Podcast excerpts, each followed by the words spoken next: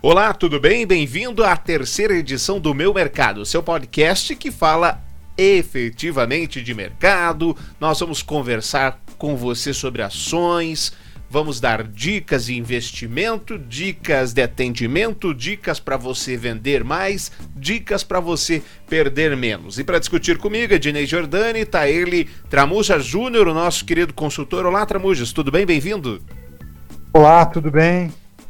Tramujas, essa semana é mais uma semana em que o Brasil vive aí o pesadelo do novo coronavírus. E nós temos grandes exemplos. Na semana passada nós demos alguns exemplos de pessoas, de empresas ajudando o mercado local. E nós temos também algumas empresas eh, não estão ajudando tanto assim quanto deveriam. Por exemplo, é o caso dos bancos. Você tem alguns números para a gente, principalmente bancos que estão faturando bilhões, né, Tramojas? Exato. É impressionante como, como a gente olha alguns valores e quando você olha o valor isolado parece um número grande, mas você pegar o Bradesco, ele está doando em conjunto com outros bancos 20 milhões de reais. É um número relativamente alto, é claro que é um número alto, mas para um banco que nos últimos 12 meses faturou 20 bilhões de reais, 20 milhões é 0,10%.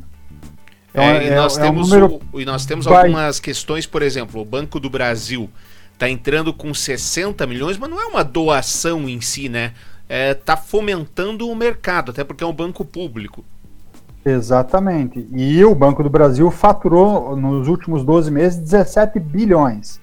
Então, quando ele fala é, 20 bilhões, o Banco do Brasil faturou 17 bilhões, desculpe, e o Bradesco 20 bilhões nos últimos 12 meses. Então, se você olhar o tamanho do. Faturou não, esse é o lucro líquido dos últimos, dos últimos 12 anos, dos, dos últimos 12 meses. Então o valor é irrisório dentro do, do, do, valor do montante todo que o banco fatura. E o banco, a gente sabe, no Brasil, grande parte da receita ainda é sobre o juro, sobre o pagamento de empréstimos que os seus correntistas têm. Então ele é um banco, os bancos, poucos deles estão se comprometendo de fato com a crise.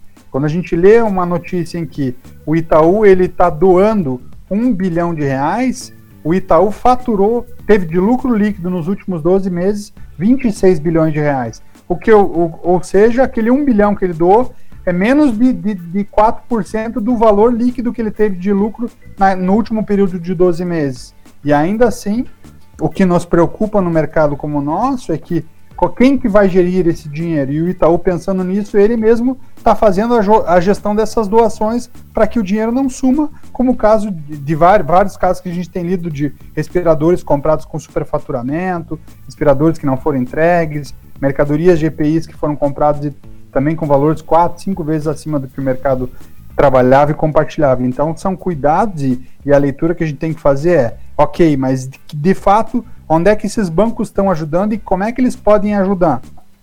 Quando a gente fala em doação, eu sempre gosto de lembrar que é, é, nessa escala de uma pandemia, de um, de um processo é, que, que muda o mercado e que exige mudança nossa como, como empresário e mudança nossa como cidadão, é num primeiro estágio nosso, quando a gente chega num movimento desse, a gente enfrenta a negação. Não, a crise não existe, na, é, o vírus é de mentira, dá para enfrentar e eu não vou mudar nada do que eu faço.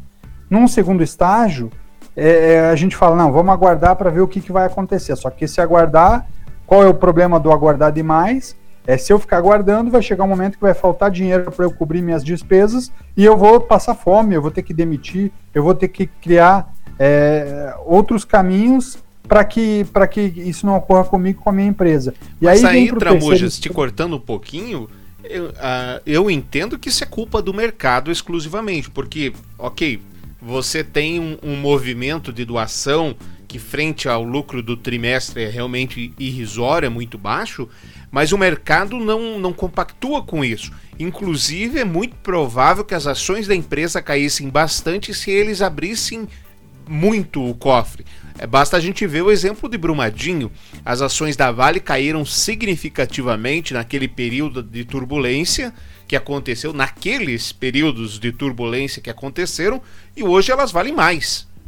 Exato. Né? Então, assim, o próprio exatamente. mercado, e, e aí a gente pode colocar nesse globo todo, a sociedade, que não escolhe direitinho aonde vai colocar o seu dinheiro e nessa de não escolher onde vai colocar o seu dinheiro, uh, o mercado não precifica, não vê diferença entre aquele que ajuda e aquele que não, não ajuda. Você não entende mais ou menos assim?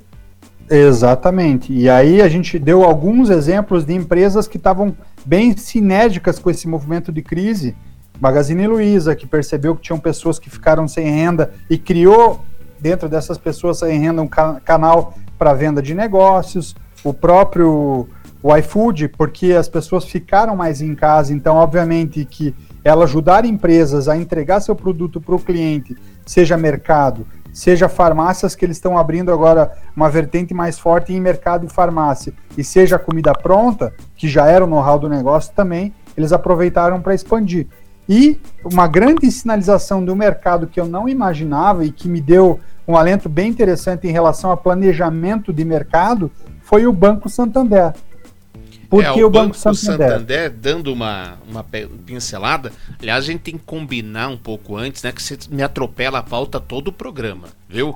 Você que está ouvindo, você acha que é tudo bonitinho? Não é. O Tramujas é, é um motorista inveterado que atropela as pautas.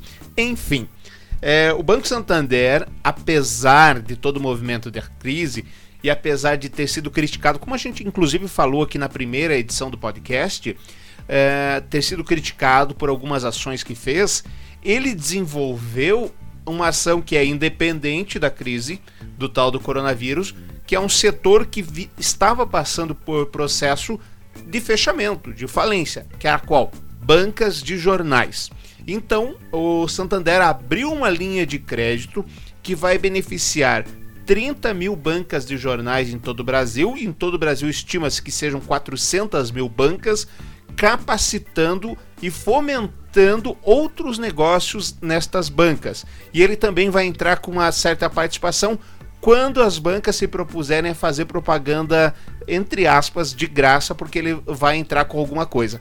É nesse sentido, talvez essa seja a maior explicação ou a síntese daquela frase, né? Enquanto uns choram, outros é, vendem o lenço. Exatamente. E aí, dentro daquilo que a gente tinha conversado e já tinha sinalizado, o Santander ele também cometeu erros, como todos nós cometemos, porque é o que a gente falou. A crise era essa crise de saúde e ninguém esperava. Então, quando você trabalha em processo de inovação, nem tudo que a gente faz inovação é acerto. Na verdade, boa parte das inovações elas nascem errado e aí você volta para rever onde aconteceu o erro e depois reposiciona o negócio. Então o Santander, ele no, no início da crise, ele estava lidando como todos os outros. Olha, é, não consigo baixar juros, não consigo postergar pagamentos, e quando ele viu que aquilo foi causando mal-estar, ou a entrega que ele estava fazendo para o cliente dele era ruim e estava gerando um burburinho contrário, que o banco re decidiu reposicionar o negócio e falar, não, peraí, que mercado eu posso nadar abraçada e que está dependendo e que está buscando uma mudança, que precisa de uma mudança e que a crise pode ser o, o movimento para essa mudança. E aí o que, que eles fizeram? É isso que você falou. Eles mapearam o mercado de bancas, então eles olharam quantas bancas existem no Brasil, quantos CNPJs de bancas existem no Brasil, mais de 400 mil bancas, e dada a mudança cultural, as pessoas leem menos, os jornais eles estão todos online, o negócio de banca foi esvaindo, foi diminuindo, foi encolhendo, foi entrando em dificuldade.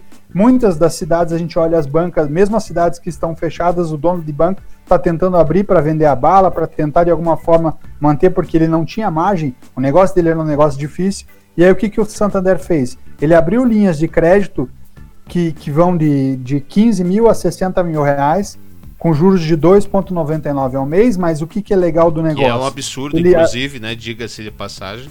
É, um juros absurdo, mas o que, que eles enxertaram para poder. É, por que, que eles. A justificativa do banco, até fiz uma confirmação com o banco. Por que, que eles enxertaram de 2,99 ao mês? Porque um terço do valor da parcela o cliente vai poder pagar com um display fazendo anúncio do, do banco dentro da banca. Então, qual que é o negócio?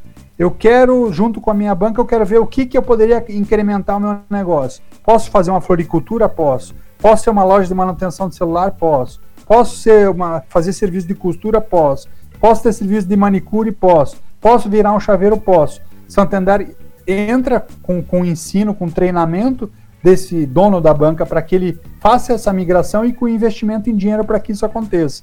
E o dono vai ter de um a dois anos para fazer esse pagamento e um terço do valor da parcela que vai ser absorvido pelo pagamento da TV do banco lá dentro, display, é, fazendo a propaganda do banco dentro dessa banca, para que esse, esse valor de parcela esteja dentro da absorção do lucro novo que a banca vai gerar. Então, a partir do terceiro ou quarto ano, tudo que entrar de novo de bônus vai ser, vai ser o, o reposicionamento que o banco ajudou as bancas do Brasil a, a, a terem, a trabalharem.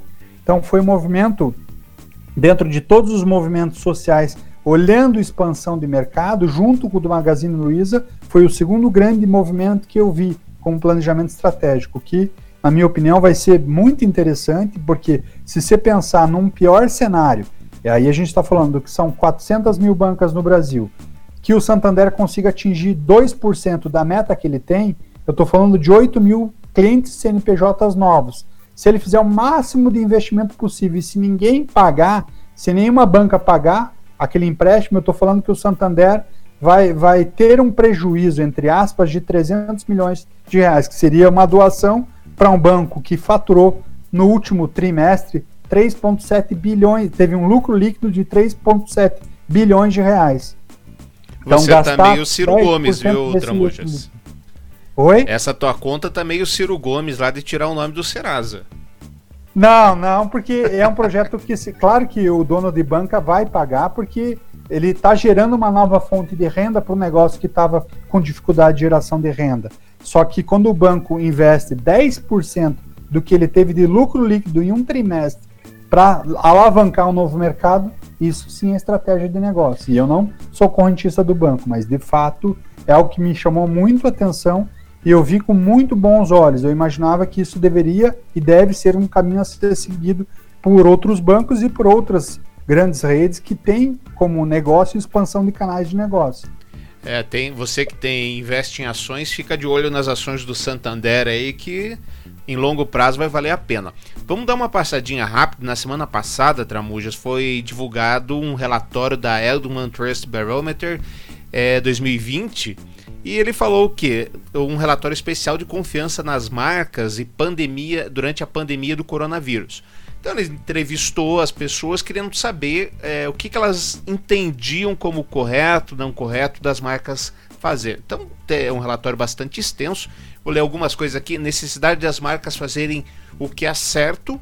É preciso poder confiar que a marca fará o que é certo. 91% das pessoas dizem que só vão comprar de uma marca se elas confiarem que esta marca está fazendo o que é certo necessidade de empresas e empregadores assumirem responsabilidade. 85% das empresas têm a responsabilidade de garantir que seus empregados estejam protegidos do vírus no local de trabalho e não disseminem o vírus na comunidade. 73% das pessoas ainda acham que gostariam que o meu empregador compartilhasse informações sobre o coronavírus pelo menos uma vez por dia. E aí nós temos um, várias perguntas, mas o que, que isso mostra nessa pesquisa e, na minha opinião, por isso a gente vai dar uma discutida aqui, que apesar da sociedade dar as respostas bonitinhas, que neste caso, claro, 91% se perguntar, você quer comprar de uma empresa que faz a coisa certa ou que faz a coisa errada? Muito provavelmente as pessoas vão responder sim, eu quero comprar de uma empresa que faça a coisa certa. Mas isso acaba não se tornando de fato em uma ação concreta de compra. A pessoa ainda não vê isso como diferencial. E claro, nós estamos aqui generalizando para que possamos conversar sobre esse fato. Um exemplo pessoal meu, para você, Tramujas, comentar sobre isso, é, eu adorava uma churrascaria no Pinheirinho, bairro de Curitiba, capital dos paranaenses. Adorava essa churrascaria gostava dela. Era uma churrascaria muito antiga, tem mais de 50 anos, continua aberta e etc. Foram fazer uma investigação, descobriram que essa churrascaria comprava é, carne de frango roubada de caminhões.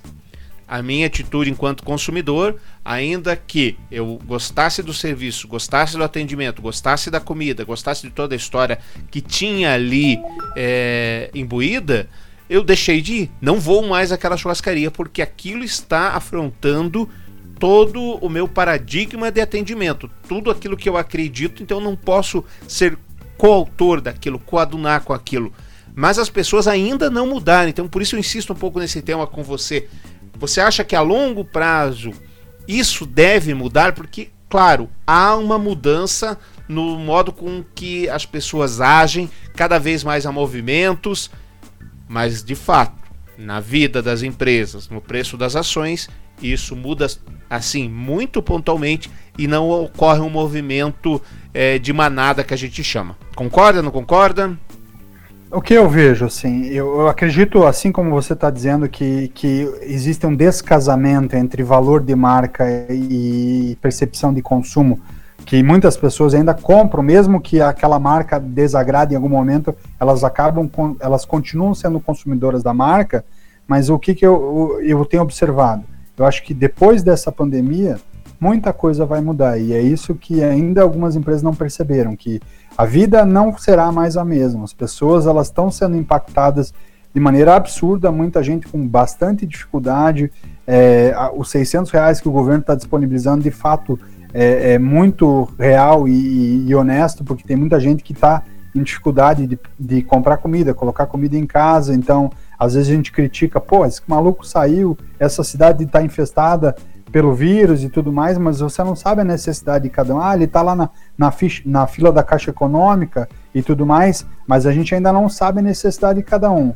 O que eu vejo é as marcas que se importam com as pessoas, num primeiro momento, elas têm mais valor. Se eu tiver que comprar um chocolate de uma marca que se compromete, de uma marca que não se compromete, uma marca que vai muito no preço, eu aceito pagar um pouco mais por, essa, por, esse, por esse chocolate que está comprometido do que pela marca que não está.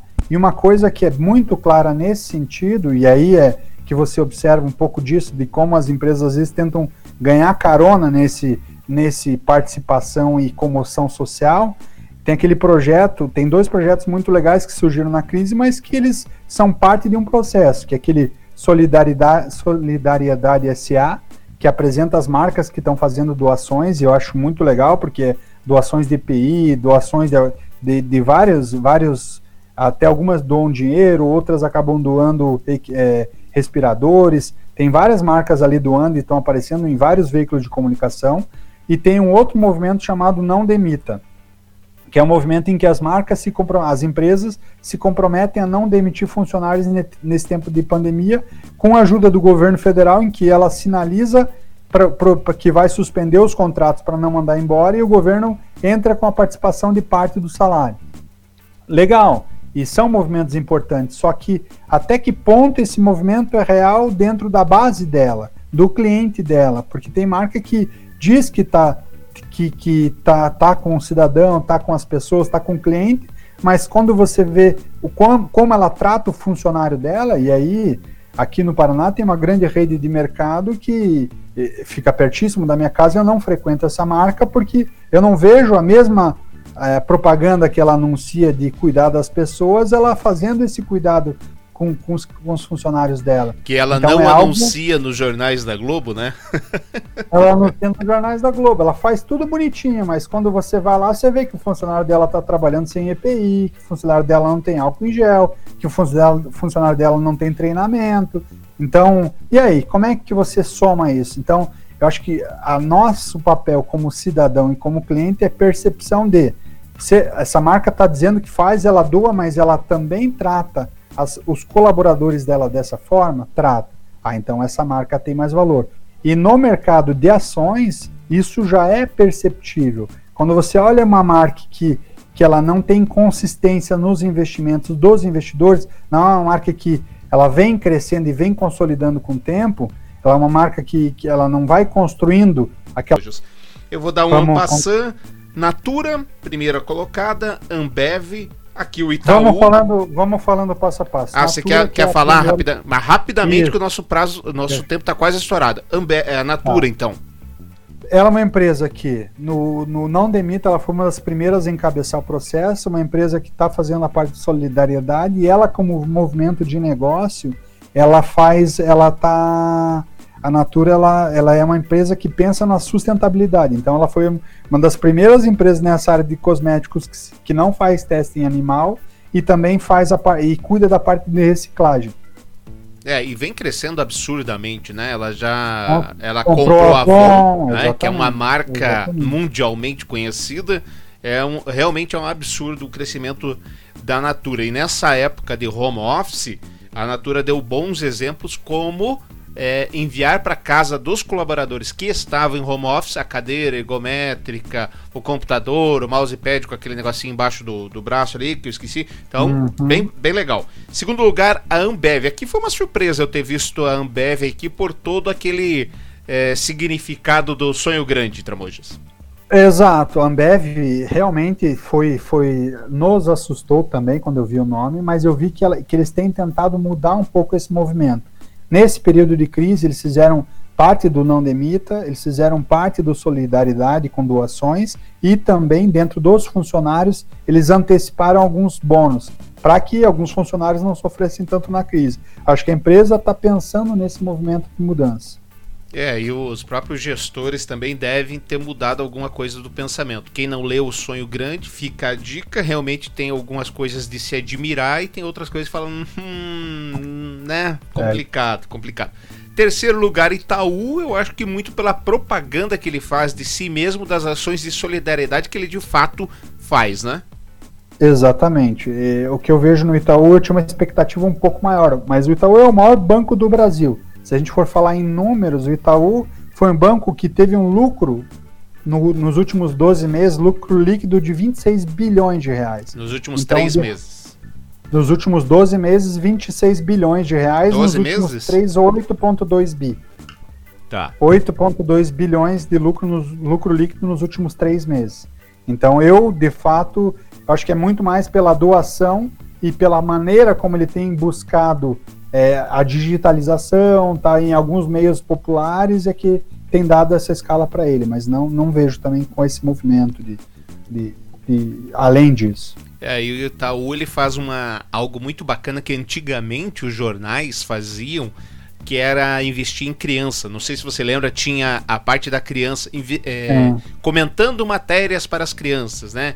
Ah, o que que tem a ver o, o que que tem a ver o Hugo Chaves na Venezuela daquela época? Quarto lugar, o Boticário, uma posição que ele sempre se, se mantém ali entre, pelo menos entre os cinco, ele está sempre ali, né? E o Boticário também, como a gente já falou em outras vezes, ele cuida muito da sustentabilidade, ele cuida inclusive de um parque, que uma mata atlântica preservada no Paraná, mata atlântica que fica ali no Superagui, e, e, ele dá um cuidado muito forte nesse sentido, ele cuida dos colaboradores ele também tem o viés de, de reciclado, sustentável, trabalha muito forte nisso. Bom, o Google é meio que chovendo molhado falar do Google, que ele é o sonho de trabalho para todo mundo. Todo mundo Exatamente. quer trabalhar no Google. Vamos passar reto aqui. E temos a Nestlé que também trabalha bastante nessa questão da marca, da família, etc. Desde lá do seu é, fundador. Tem uma história muito interessante da Nestlé, você deve conhecer, evidentemente, que a Nestlé fez um leite que começou a fazer mal para as crianças. Nos Estados Unidos, isso nos anos 50 ou 60, não lembro fez um leite que começou a fazer mal para as crianças. O que, que Nestlé, o que, que o presidente da Nestlé fez? Juntou todos os empregados do escritório e foram casa por casa batendo, perguntando se as pessoas tinham comprado aquele leite, é, recolhendo, deixando o leite é, bom, entre aspas, para elas e dando ainda um vale compra para que ela pudesse comprar leite nos próximos anos dizendo que ele não gostaria que acontecesse aquilo com a família dele, portanto, ele não poderia deixar que aquilo acontecesse com a família dos outros. É, é uma marca também que investe muito no ser humano, né? Exato, e ele tem uma linha muito forte do, do, do é, é uma indústria alimentícia mundial e ele tem um cuidado com, com, com, com os produtores, com os fornecedores da linha dele. Então ele sabe que os fornecedores têm dificuldade, ele faz adiantamento de caixa, uma empresa que a base é suíça, mas França, Suíça, mas que, que entende o mundo, então eles adaptam a marca deles no mundo muito bem. Sétimo lugar temos a Apple, e aí com seus smartphones e a, a companhia presidida pelo Tim Cook.